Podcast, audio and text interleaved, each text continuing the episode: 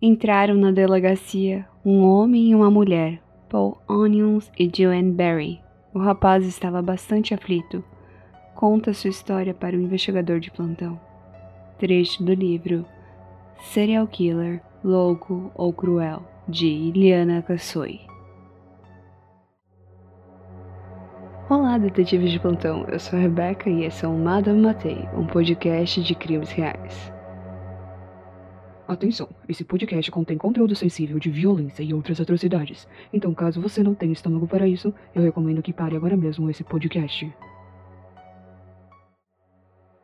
E aí, detetives de plantão, estavam com saudade de mim que eu sei. Finalmente estamos de volta com mais uma temporada de Madame Matei. E essa temporada vai ser sobre alguns casos do livro Serial Killer Louco Cruel da Iliana Kassoi. Não tenho certeza se estou falando o nome certo dessa autora, me corrijam se eu estiver errada. A configuração é um pouquinho diferente do Lady Killers, então eu quero feedbacks de vocês em relação a essa segunda temporada, viu? E nesse caso, o que eu irei contar a vocês será dividido em duas partes, já que ele é bem comprido.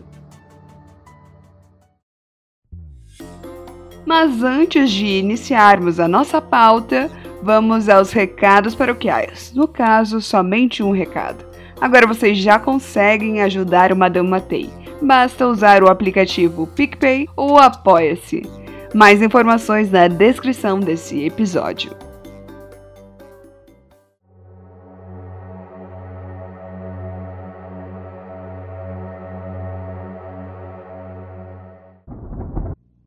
Ivan Robert Michael Milat nasceu no dia 27 de dezembro de 1944, na cidade de Guilford, Nova Gales do Sul, na Austrália.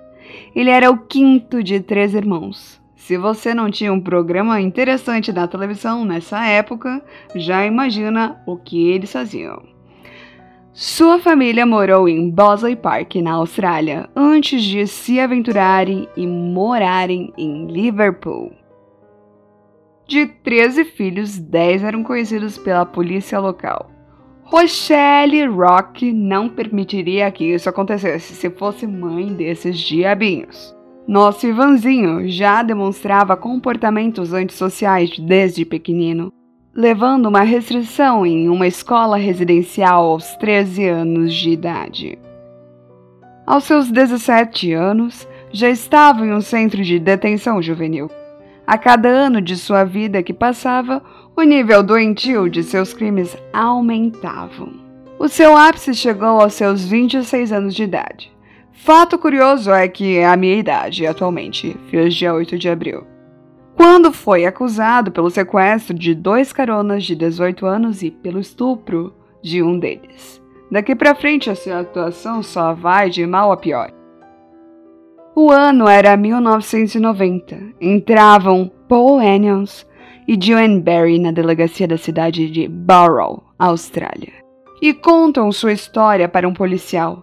Paul, um homem inglês que resolveu se aventurar durante as férias na Austrália ele teve a ideia genial de levar apenas uma mochila e um pouquinho de dinheiro. A intenção do jovem era conhecer o país pegando carona. Já viu que vai dar ruim, né? Achou que estava com toda a sorte do mundo quando viu um carro parar. O motorista, de acordo com Paul, era bem apessoado, musculoso e usava bigodes. E foi muito simpático em concordar em dar carona para Paul. Durante a viagem, papo vai e papo vem. E no meio da conversa, bem antes que Paul pudesse perceber o que estava acontecendo, o homem, abre aspas, bem apessoado, tirou uma arma debaixo do banco do carro e anunciou um assalto. Obviamente, o Paul estava assustado demais para lembrar que nunca, nunca, em hipótese alguma, se reage a um assalto. Mas graças a esses reflexos momentâneos do Paul, ele se salvou, abrindo a porta do carro e pulando para fora, iniciando a corrida por sua vida. Nossa, isso ficou muito um trecho de novela mexicana. Aqui que entra a Joanne Barry. Ela estava vindo pela mesma estrada quando viu Paul entrar como um louco na frente dela. Freou o mais rápido que pôde, desconfiada, óbvio, né? 300 pés atrás O rapaz, desesperado, disse estar sendo perseguido por um assaltante e implorou por sua ajuda. Certo que a Joana era eu nessa história. Joane, me desculpe, que ficou com uns 300 pés atrás, como eu disse anteriormente, mas resolveu ajudar, como uma boa samaritana, vamos dizer assim. Deixou o Paul entrar no seu carro e levou ele até a delegacia mais próxima, onde fizeram o quê? Um boletim de ocorrência. Após dois anos desse acontecimento, em 16 de setembro de 1992, na floresta de Belangalo, na Austrália, Ken Shirley e Katy Caldwell, Caldwell, não sei se estou falando corretamente esse nome, estavam dando um rolê de motocross. Porém, em uma de suas paradas, começaram a sentir um cheirinho meio suspeito. Um cheiro forte de carniça. E, né, foram procurar, né? A carcaça do animal, que na cabeça deles era um animal. Mas encontraram o quê? Os restos mortais do que parecia ser uma pessoa. Assim que a corrida terminou, a polícia de Barrow foi informada sobre os restos mortais encontrados na floresta de Bilangalo.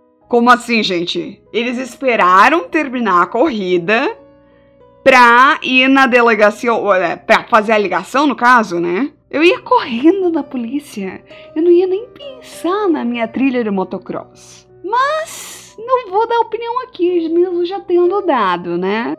A partir disso, foi designada uma unidade policial de Goulburn, a maior e mais próxima da cidade de Borough, juntamente com uma equipe de investigadores de homicídio. Naquele momento, nenhum deles tinha a ideia de que estavam iniciando a maior investigação criminal da história australiana. O primeiro passo a ser realizado era verificar se haviam mochileiros desaparecidos eu acho que devia acontecer muito desaparecimento referente a isso na região, para eles ficarem analisando isso antes de qualquer outra coisa. No segundo dia do rolê do motocross, do pessoal, 40 metros da cena do crime que estava sendo feita, outro corpo foi encontrado. Estava parcialmente encoberto por um tronco de árvore e só se via um pedaço de perna e um sapato saindo por debaixo das folhas secas espalhadas pelo chão. A mídia logo sugeriu que seriam os corpos de duas mochileiras inglesas que haviam desaparecido na Austrália, cinco meses antes, Caroline Clark e Joanne Walters. Antes mesmo da confirmação da identidade das vítimas, a notícia já tinha se espalhado pelo mundo inteiro, né? Fofoca naquela época rola solta, principalmente quando o assunto é o quê? Crime! Várias famílias começaram a acompanhar o noticiário atentamente. Eu quero pedir, por favor, memorizem o nome das famílias e das vítimas que eu irei citar agora. São muito importantes. A família Neugebauer, na Alemanha. Neugebauer não é aquela marca de chocolate? Eu não tenho certeza se eu falo o nome certo da marca de chocolate, se estou falando certo, né? Vai saber. Foi dado como desaparecido da, dessa família Gabor e a namorada dele que se chamava Anja, que por acaso estavam hospedados onde? Num albergue destinado a mochileiros em King Cross, em 26 de dezembro de 1991. Outro desaparecimento também foi da Simone, da família Schmild, de Regensburg, da Alemanha, que nunca mais foi vista após sair de Sydney em 1991, e Deborah Everest e seu amigo James Gibson, desde 1991. 1989. No dia 20 de setembro de 1992, foi confirmada a identidade dos dois corpos. E a mídia estava certa. Eram realmente Carolyn Clark e John Walters. E vamos à autópsia do caso.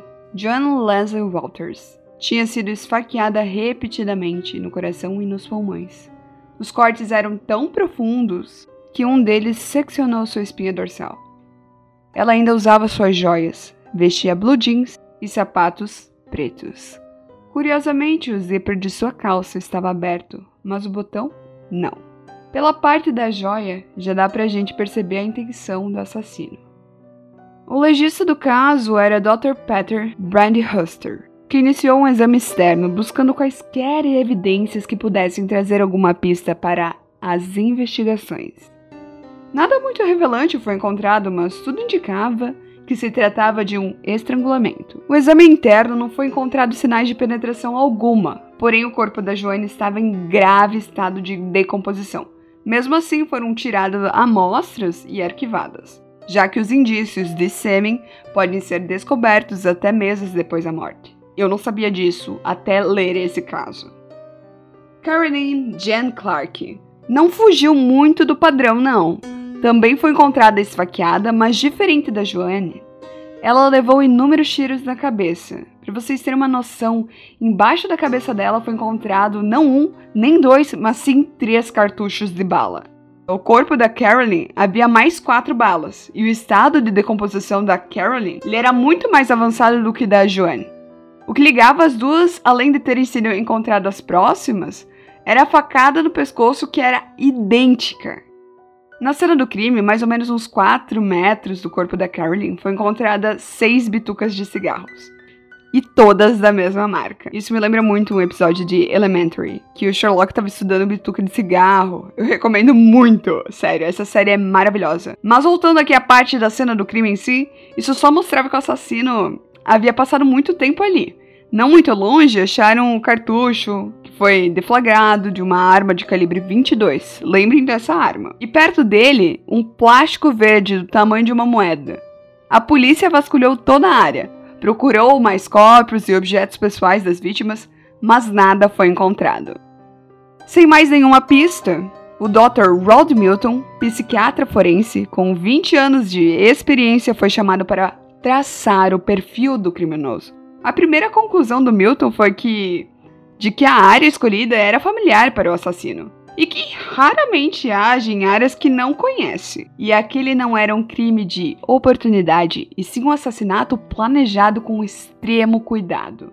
Seu passo seguinte foi comparar o modo como as duas vítimas haviam sido mortas. De acordo com o médico, o ferimento da faca nas costas, que havia sido feito após a morte, para demonstrar que o assassino estava em total controle da vítima durante o crime.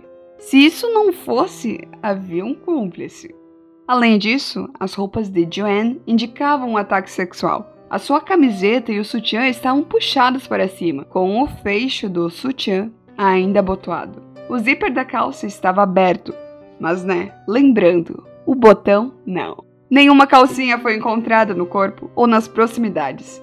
Foi deduzido que ele levou isso como um troféu.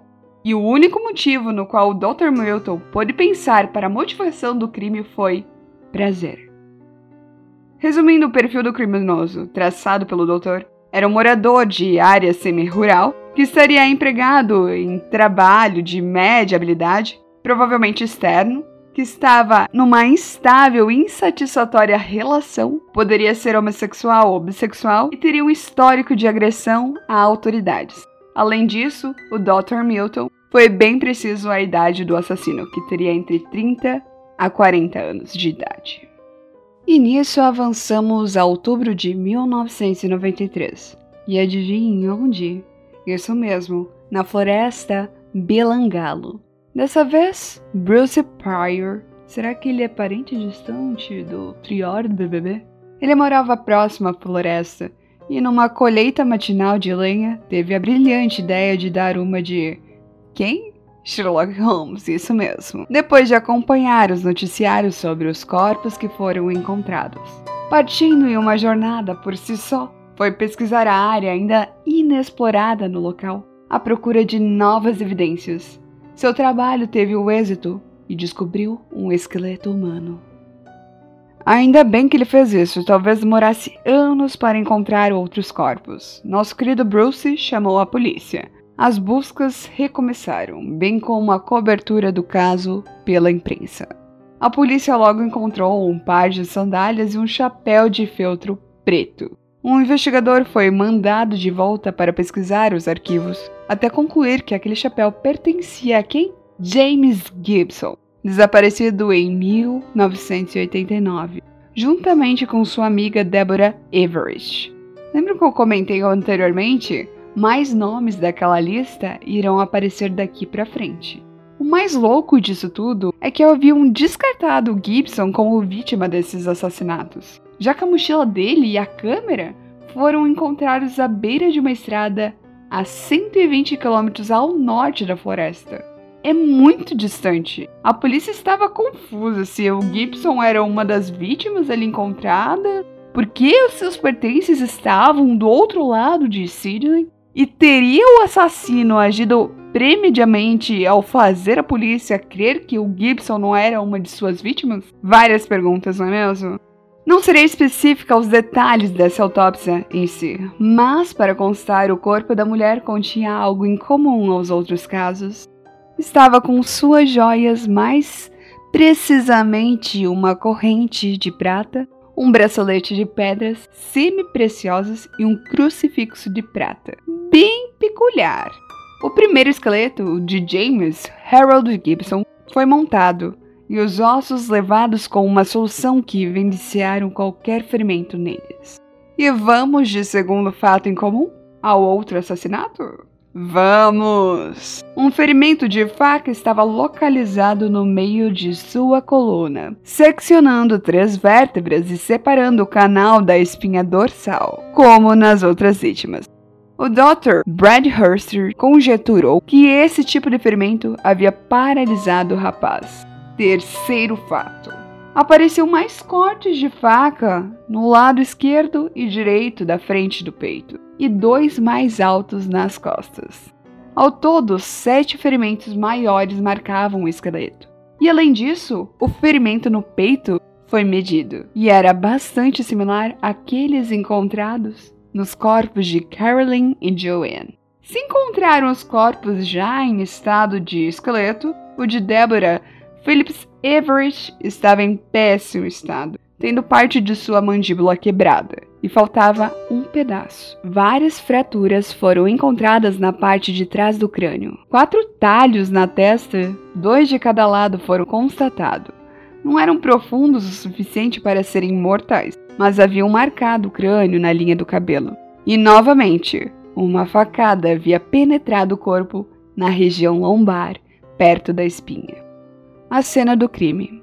O mapa da floresta foi dividido em partes e 40 oficiais andaram por cada pedaço, examinando centímetro por centímetro do chão da floresta. Se algo estranho era encontrado, as equipes forenses eram chamadas imediatamente para fotografar o local, marcar posições dos objetos do mapa principal e levar a evidência. Finalmente fizeram um trabalho decente. Além dessa galera toda ajudando na investigação, tinha os dogs especializados em detectar cheiro de corpo, em decomposição, que exalam mesmo depois de muito tempo após a morte. A 10 metros dos corpos foi encontrado um sutiã preto com a marca de uma faca em um dos lados e cápsulas deflagradas pela arma do crime. Demonstrava tratar-se de uma RUD de repetição. Beleza, acharam a arma, só que tem um pequeno detalhe. 50 mil armas daquele tipo tinham sido importadas para a Austrália entre 1964 e 1982. Pouquinha coisa, imagina. KKKKKK. Muita coisa ou não, fizeram uma lista das lojas que venderam esse tipo de rifle. Rifle. Eu não sei se eu tô falando certo isso aqui pois era obrigatório o registro completo da venda. Era como procurar agulha num palheiro, pois a venda particular muitas vezes não tinha registro. Eu não entendo de armas, então imagina da polícia de outros países em relação a isso. Muita calma nessa hora, que uma maré de sorte aconteceu para a polícia, quando resolveram examinar as armas de um clube de tiro no local. E olha só, um dos membros comunicou à polícia que um amigo seu havia testemunhado algo suspeito na floresta no ano anterior. Gente, um ano antes! Podia ter contado há muito tempo, não? Quando a polícia entrou em contato com o sujeito, ele deu a seguinte descrição: que ele havia visto dois veículos, um Ford Sedan e outro com tração nas quatro rodas, ó, um 4x4, que havia visto entrando numa trilha da floresta. Contou também que o primeiro carro passou, viu um homem dirigindo, e no banco de trás, dois homens com uma mulher entre eles. Observação: ela estava com a roupa amarrada em volta de sua cabeça, como se fosse uma mordaça. E o cara me espera um ano, me espera um ano para abrir a matraca. Não faz o menor sentido. No segundo veículo, segundo a testemunha, havia dois homens. Um dirigia e o outro estava sentado no banco de trás com a mulher. também amordaçada. Nada suspeito, mas calma, vocês vão entender, ou não, o motivo pelo qual ele não denunciou. O cara tinha anotado as placas dos veículos num cartão qualquer. E sim, ele perdeu o cartão. Meu filho, mas tu me anota a placa. Tu viu tudo. Tem como fazer algo sim. Não, não, precisa ter a placa. E foi o que ele fez nesse momento. Já que ele não lembrava das malditas placas, ele falou até a cor da roupa dos suspeitos. Depois de tanto pipipi popó, tinha um suspeito. E ele se chamava Alex Milati. Parente de alguém que a gente conhece, não é mesmo? No dia 1 de novembro, o sargento Jeff Treacher, em suas buscas, encontrou um par de jeans femininos da cor pink, juntamente com a corda azul e amarela, largada ao acaso. Perto dali foi encontrada uma caixa de munição. Adivinha de que tipo de arma? Sim, a calibre 22. Além disso, foram também encontradas latas de bebidas vazias, e sim, com furos nelas, né? Senão não ia ser tipo só lata de lata que não ia ser relevante para cá, né? Mas enfim, garrafas vazias, né? Porque o cara tinha que se embebedar cápsulas de bala e o resto de uma fogueira feita com pedras. Adiante havia ossos humanos. Três metros depois, um crânio. Toda a equipe policial foi chamada ao local e encaminharam para o laboratório forense para descobrir de quem poderia ser esses ossos, que foram identificados como sendo de mulher. A vítima foi identificada graças à bandana e suas roupas encontradas no local. Fizeram um levantamento de quem poderia estar desaparecida e com roupas similares a essa. E bingo! Encontraram a fotografia da alemã Simone Schimild, que usava a bandana parecida com essa. Simone foi encontrada ainda parcialmente vestida, com sua camisa e roupa de baixo enrolada em seu pescoço. Um par de shorts verdes estava sobre sua pelvis, com um cordão desamarrado. Várias joias e duas moedas foram encontradas perto do corpo. Novamente, joias no corpo? Só para ressaltar a similaridade dos casos até agora. O par de jeans pink não combinava com a descrição do desaparecimento de Simone, e sim com o de outra alemã, Anja Hastad. Gente, que sobrenome difícil de falar. Ela e seu boy, o Gabor Neugebauer, que estão desaparecidos desde novembro de 1991. Não restavam dúvidas na análise dos corpos de Simone, estava visível que se tratava do mesmo assassino, sem ferimentos no crânio, peito com inúmeras facadas de ambos os lados e na parte frontal e traseira. E pasmem, mesmo corte feito na espinha dorsal nos outros casos. Antes do legista finalizar a análise dos corpos, ele foi chamado novamente à floresta. Motivo? Mais dois corpos haviam sido encontrados. Os restos mortais de Gabor estavam embaixo de uma pilha de folhas, parcialmente cobertos por um grande tronco de árvore. Similar ao nosso primeiro caso, não? Foram necessários vários policiais para que o tronco fosse afastado do corpo. O esqueleto estava completo. Eu só quero abrir um parênteses aqui, que ambos os três corpos só conseguiram saber quem eles eram por causa da análise da arcada dentária. Não lembro se mencionei isso anteriormente, mas é só para frisar isso aqui. Eu tô muito chique com essa palavra frisar, né? Descobri isso ontem, parece. o segundo corpo tinha as roupas levadas até os ombros e nenhuma roupa íntima foi achada por perto. Óbvio, né? O cara levou como troféu. O jeans pink já tinha sido deixado bem longe dali. A 60 metros do local dos corpos foram localizadas 90 cápsulas de balas deflagradas e pacotes vazios de munições. Lembra que o primeiro foi 13, 6, cara, 90 cápsulas é muita bala. Depois de serem examinadas no microscópio, a balística concluiu que essas balas eram da mesma encontrada próximos do corpo de Joanne Walters. A mesma arma que havia matado Joanne Walters foi utilizada a apenas 60 metros dos restos mortais de Anja e Gabor. Vocês têm noção disso? E o pessoal só acha isso muito tempo depois. O esqueleto da anja estava faltando o crânio e as primeiras duas vértebras do esqueleto feminino. O legista deduziu que a cabeça da moça foi separada do corpo por um instrumento afiado, provavelmente um machado ou uma espada. O ângulo da decapitação indicava que a vítima estava de joelhos, com a cabeça baixada quando o corte foi feito. Eram sinais de uma decapitação ritualística, e nenhum outro ferimento foi evidente. De acordo com o legista, a boca de Gabor continha duas mordaças. Ele deduziu isso, na verdade, uma amarrada sobre a boca e outra dentro da boca. Foi um estrangulamento manual, de acordo com o legista. A mandíbula estava fraturada em vários lugares e o crânio mostrava seis entradas de bala. Esse assassino usava as vítimas como se fosse um tiro ao alvo, mais ou menos. Lembra as latinhas que eu comentei furado e tudo mais? Ele era muito sem noção. Uma especial. Não, é que. é que ele teria muita noção para cometer assassinatos, né? É uma pessoa que faz isso, a gente já sabe que ela é sem noção. Um especialista em balística não encontrou nada mais na cena do crime. E aliando entre os buracos de entrada da saída de bala do corpo do Gabor, indicava que havia sido alvejado sete vezes. Concluiu-se então que ele havia sido morto no mesmo local que o seu corpo foi encontrado. Essa foi a lógica final que eles tiveram que encontrar.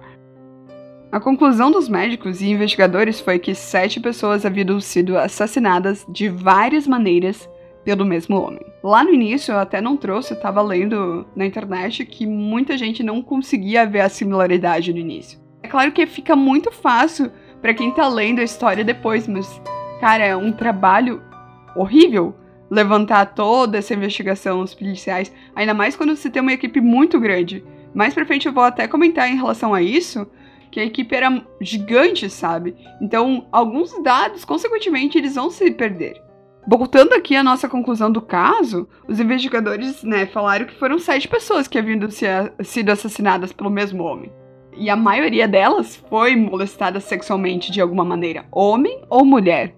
Como o número de ferimentos aumentava a cada vítima, deduziram que o assassino passava cada vez mais tempo com elas, indicando que além de cruel e sádico, ele era calculista e tinha muita autoconfiança. Nunca vou ser pego, aham, vai nessa filha. A força-tarefa da investigação do crime era grande, né? Como eu comentei. E sobre os erros, também já comentei. Porque é muita gente, sério. Eu, eu vejo nas séries, é 4, 5 gato pingado lá investigando, eles acham as coisas super rápido, a gente tem aquela noção de tempo, mas passa muito, muito tempo na realidade para descobrir o que realmente de fato aconteceu. Mas para nossa sorte, dois telefonemas foram feitos para a força-tarefa. Até então estavam esquecidos e deixados de lado esses telefonemas. Como você deixa de lado um telefonema? É a mesma coisa que receber uma denúncia e não ir no local ver se realmente está acontecendo aquilo. O primeiro telefonema era de uma mulher pedindo para a polícia verificar o antigo patrão do namorado dela. E de acordo com ela, um homem estranho que tinha propriedade perto da floresta e guiava um carro. De qual tipo? 4x4. E além disso, ele colecionava armas. Nada suspeito para ser investigado. Muito, né? E adivinha, o nome do suspeito? Isso mesmo. Ivan Milat. Para quem acha que nunca ia ser pego, bem perto da fogueira, acho que você chegou, meu anjo. Não é mesmo? O segundo telefonema, eu queria ter dado um tapa na orelha desse policial que atendeu. Foi dado por Joanne Barry, contando a história da carona e tudo mais, que havia dado pro inglês lá no início que eu trouxe. Aquele inglês mochileiro que fez umas aventuras ali na Austrália e que havia sido atacado pelo do carro. Lembram? Acho que vocês lembram agora. O que, que o policial me faz? Ele não anota o depoimento. Então, pra que ter telefone dessa merda de delegacia se não é pra anotar os depoimentos?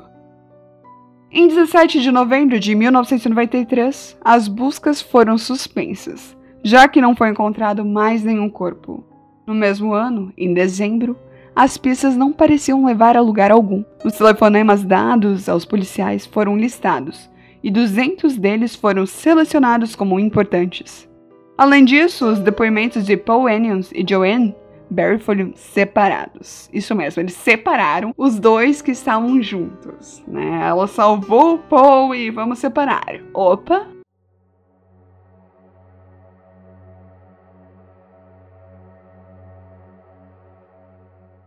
Esse foi o episódio de hoje, detetives. Eu deixei vocês com um gostinho de quero mais, eu sei.